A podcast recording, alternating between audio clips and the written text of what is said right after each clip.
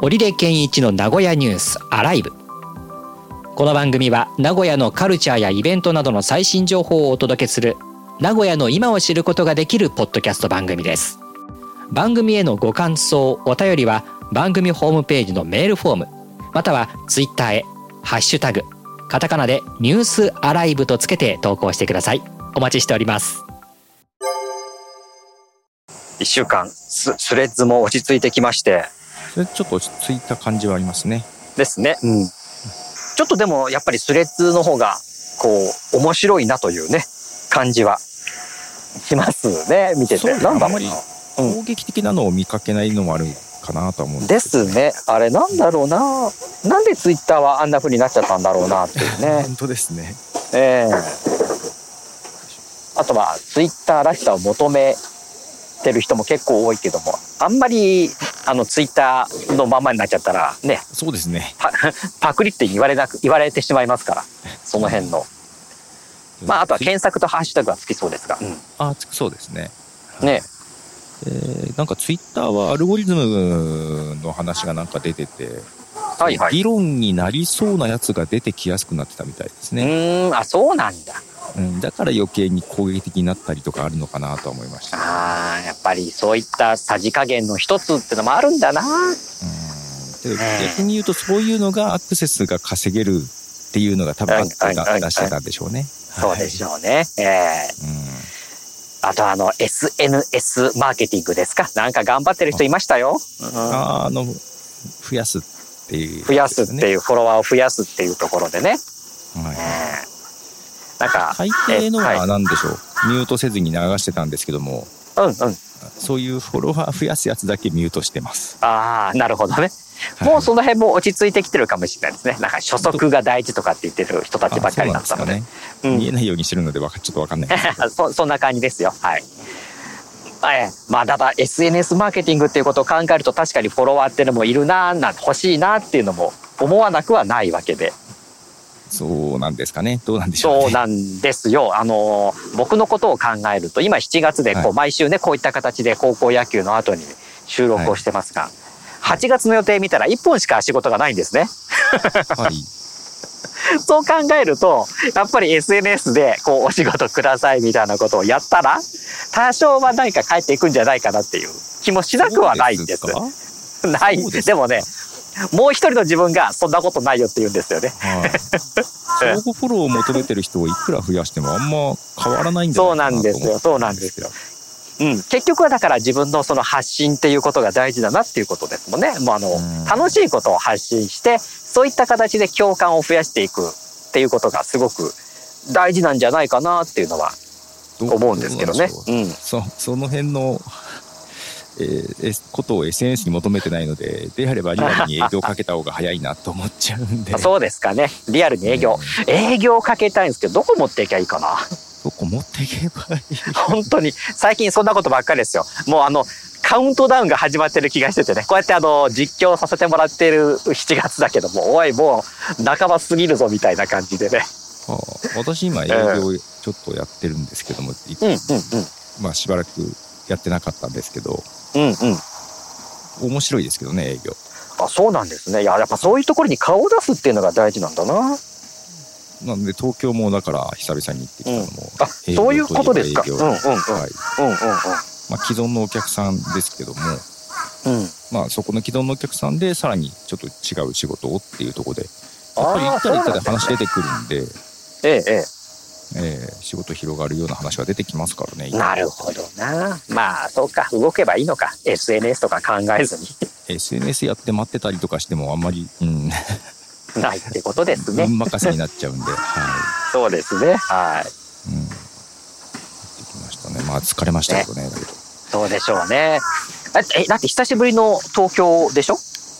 えっ、と、多分、会社としては3年ぶりぐらいですかね。ぐらいですよね。それまでは毎月行ってたんですけど、うーん。じゃあそのあたりも。別の仕事では去年か一昨年かに1回行ってるんですけど、ああ、そうなんですね。じゃあそこまで久しぶり感もなく。いやいや、けど久しぶりな感じでしたね。ああ、やっぱ。でもそんなに変わってたわけではないでしょうしね。大きくは。いやけど浜松町とか行ったんですけどちょっと変わってましたけどね、そうですか？貿易、うん。国際貿易ビルだったからなんかちょっと、うん、新しくなった、ええええええあ東京なんていうのはもうしばらく行かないといろんなものが変わってきますからね。そんなイメージですね。うん。ちょっと今回は言われなかったけどん渋谷とかもだいぶ変わってんじゃないかなと思いますけど。ねえ。だって90年代の渋谷のイメージとは全く今違うわけですからねあもう今再開発してますからね、はい、ねええ。前の時も行くたびに結構変わってたんで、えええしばらく行って3年ぐらい行ってないからだいぶ変わったんじゃないかな、うん。渋谷にチーマーって言いましたよね。いつの話ですか？その前が多分アイドルアイドルの街？アイドルの街じゃないな。あ渋谷でしたっけね？アイドル天使ようこそようこようこそようこそれ知らないっす。でしょうね。でしょうね。大丈夫です。はい。あの知らなくてもいい知識だと思いますから、はい。知らないですね。アイドル伝説エリコの続次の シリーズ。まあいいや。いや全然わかんないです。あれ確か渋谷の街だったと思うんだけど渋谷っていうのがそういう街からちょっとそういったチーマーっていうまあ怖い街っていうかそういうような、うん、サブカルというかねそういう街に変貌してからの今2020年代ですからねチーマーとかのイメージもないですけど。あんまない。あの僕もだからあのなんとなく断片的な情報でみたいな 感じではあるんですけどね、えなるほど。ええ。えしばらく表参道の会社で働いてたんで渋谷はよく行ってたんですけどね。ああそうですか。表参道もなんかあの若い若いっていうかおしゃれな人が行くようなイメージで。そうそうそうですかね。そうといえばそうですかね。イメージ的にはね、ええ。あはいはいうん。今そういうおしゃれな街ってどこに移ってるんだろうな。昔はそういったところもあ表参道はあったけど、まあ移り変わってんのかな。うん、表参道ね。まあそういうとこだとは思いますけど、うん。うん。うん。私があそういうのに興味がないというか、気にしないのでそんなにピンときてないあの、渋谷だったかな？あの、再開発で、はい。あの、お店が結構ガラッとこう、客単価の高いようなお店がこう集まった反動で、こう、若者たちがこう集まらない街になったっていうのをどっかの記事で見ましてね。ああ、うん。可能性ありますね確かに、うん。それでいてこう若者がいなくなった街なんていうのはちょっと違うんじゃないみたいなそんなようなテンションの記事だったかな。うん。うん。まあ確かにそうななってもおかしくないなって感じはありますけどね。か活気のやっぱり活気を生んでいくためにはそういったちょっとまあ元気の良さもうちょっと言い換えるとやんちゃみたいなうん。そういう街づくりっていうのも、まあ、ある程度は大切なのかなっていうふうにうん。思いますが、うん、そうでしょうね。まあだだといってどこに移ったかちょっとあれですけどわかんないですけど。ですね。うん。まあ、そういう。かな？新宿とか池袋の方かな、ぐらいですかね。うん、あとは下北沢が東京一週間的なおしゃれな、えー雑誌に取り上げられつつあるみたいな感じで、おーいろんなところをなんかに、だからやっぱり雑誌っていうのは特集組んで、えー街全体をやっていくんだななんてこと思いましたけどね。まあけどもともと学生とかが多い地域ですよね、多分、うん。なんか、そこにキラキラした 女女子が 入ってくるような 感じですもんね。えーそんなとこだあ東京一週間の中いや、っていうような特集記事、下北沢にそういうそれ系の人が読むような特集記事があったみたいなことでね、ええー。うん。言われてますけどね。ななるほど。ええまあまた数年経っていけばこういうのもね、変わっていくでしょうし。うんうんうんうん。まあ名古屋もちょっとどうなるかですよね駅前とかもですね。うんあとは栄ですね。境もちょっと変わってますけどねだいぶ、ね。栄のその北の方、南の方でのその客層ですか。この辺りもどうなっていくのかな。まあ南はパルコがあったりしつつ、まあ、北の方はもうちょっとこう、年配の方も行ってるような感じがする中で。ねあとはこれ前にも言ったけども、あの、東宝シネマズが栄に確かできるはずなので、あどの辺になるんですかね？昔あの、三角地帯っていうか、取り残されたようにいい空き地があったんですけどね。境の交差点。あのーはい三角地でちょうどちょうど角交差点の角地だったんですけどだからここが何か開発がこうできないエリアまああの権権利っていうかそういうけ関係でポカンとあの広告がこう並んでもうなんだビルボードですか？それがこう並んでいたエリアがあるんですがその辺だったと記憶してますけど、なるほどあのねそその辺もまた変わってくると。多分今も境行っても随分変わってるでしょうし中日ビルももう外側出来上がってますでしょ確か。そうですね。この間通りかかったら、そうですね。ちょうどまだやってましたけどね。えそう。中が、うん。はい。中これからっていう感じなので境の街並みっていうのもまあ中部電力未来タワーのあたりも随分変わりましたから。うんうんうん。ええ。まあ、それにこう引っ張られていくかのように変わっていくんでしょうね名古屋も。ああ三越の北ぐらいなんだあですですです。はいはい。その辺だ。三越の北でオアシスとかのちょっと南だから。ああ、はいすっごい街中じゃないですそうです。そこがそのいわゆる、まあ、三角地帯と言ってますけれども、ええあのー広告がこう並んで、まあ、例えばそこであのバンドがね演奏したりだとかパフォーマンスをやっているっていうようなエリアでもありありまかした。がああそこですか、ですですです。はい。え逆にあれなくなっちゃうんだあのエリア。あれもうないですよ。あれもうないんですか？うん。だからそこに立つはずなのでそこも含めたエリアにね。あーあそこなあそうなんだ。なんかそうもうだから特にもうあってもいいのにそうそうパフォーマンス。だからパフォーマンスができるエリアっていうのは栄は少なくなってますよね。そういう空き地的なところがそうですね。ね。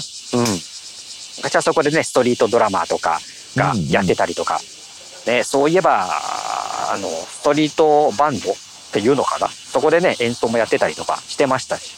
はいはい。ねやってましたやってました。ね。ああなかなかそれはそうそうそれで寂しいな。そうそうそう。だからあのいろんなビルが建って商業施設なんかが入ってくる反面、まあ、僕らが知っている昔からの栄の様子っていうのはちょっとこう影を潜めてくる感じですよね。まあ便利そうな場所ではありますけど。ええうん数年経つと栄のエリアっていうのもちょっとこうまた盛り返してくるというかね活気っていうかね今とは違った、えー感じの盛り上がりも見せてくるんじゃないかなっていうのを思います。うん。うんえ開業が2026年夏頃ですかね。ーまだ先ですね。ちょっと先ですね。はい。開業が2026年が3年か。でもまあビルが建っていくっていうことで、まあそういったどんなのができるのかなっていうのをこう見るようなね、えーことになりそうでしょう。はい。えー、僕が今度週末境に行けるのはいつの日になるんでしょうか。しばらくはこういった形でね、えーお送りするという、まだ7月ありますんで、はい。平日は行くことないんですか？あ、ないです。行ってもいいんだけどな。平日に行ってもいいんだな。そうだ、そうだ。ね。だから平日もなんか、そう、日中は暇なんで行ってもいいんだなというふうに、今、思ったんで。なんかそういう、今行くガッツ、今行くガッツもないのは、な、な、な、夏からどうしようかなっていうのが先立って、営業しなきゃっていう話ですね。はいさあ、そんなルロの民でございますが、あの、私はこれさ喋っている数分間ずーっとこの暑いので寝そべっている黒猫の視線を感じながらやってるわけですが。そうなんですね。この熱田神宮公園の多分主なんですかね。きき君は。君だよ君。